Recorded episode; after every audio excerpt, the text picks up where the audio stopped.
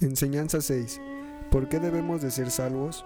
Cuando Dios creó al hombre lo hizo perfecto, a su imagen y semejanza.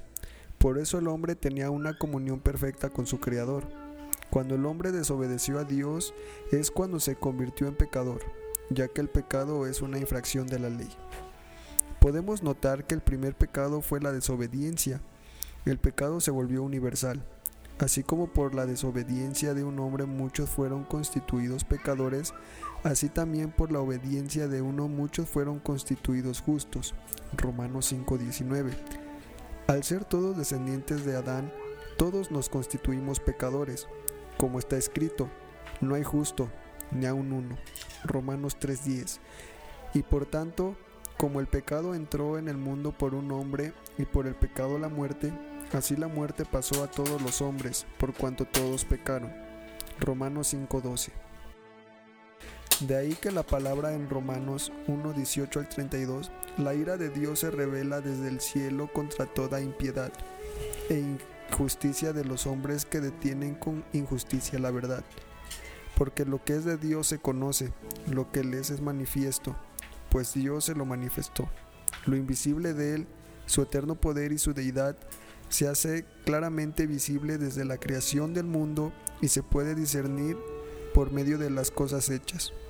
Por tanto, no tienen excusa, ya que habiendo conocido a Dios, no lo glorificaron como a Dios ni le dieron gracias. Al contrario, se envanecieron en sus razonamientos y su necio corazón fue ennegrecido pretendiendo ser sabios, se hicieron necios y cambiaron la gloria del Dios incorruptible por imágenes de hombres corruptibles, de aves, de cuadrúpedos y de reptiles.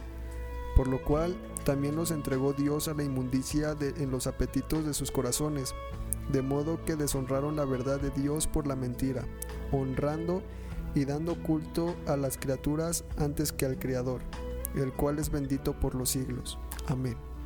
Por eso Dios los entregó a pasiones vergonzosas, pues aún sus mujeres cambiaron las relaciones naturales por las que van contra la naturaleza. Del mismo modo, también los hombres dejando la relación natural con la mujer, se encendieron en su lascivia unos con otros, cometiendo hechos vergonzosos, hombres con hombres, y recibiendo en sí mismos la retribución debida a su extravio.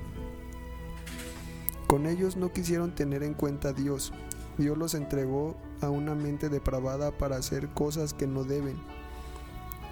Están atestados de toda injusticia, fornicación, perversidad, avaricia, maldad, llenos de envidia, homicidios, contiendas, engaños y perversidades.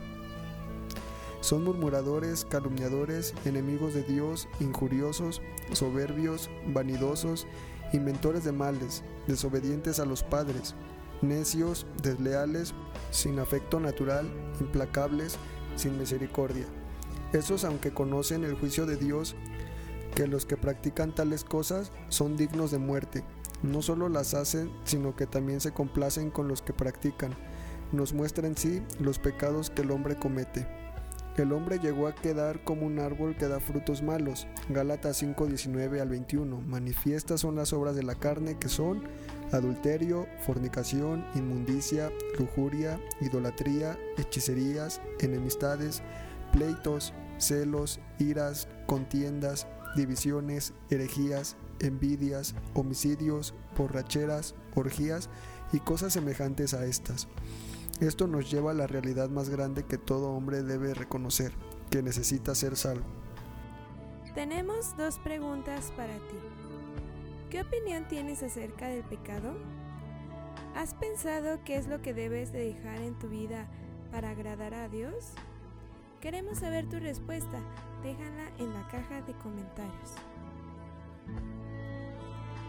Esperamos que esta palabra sea de grande bendición a tu vida.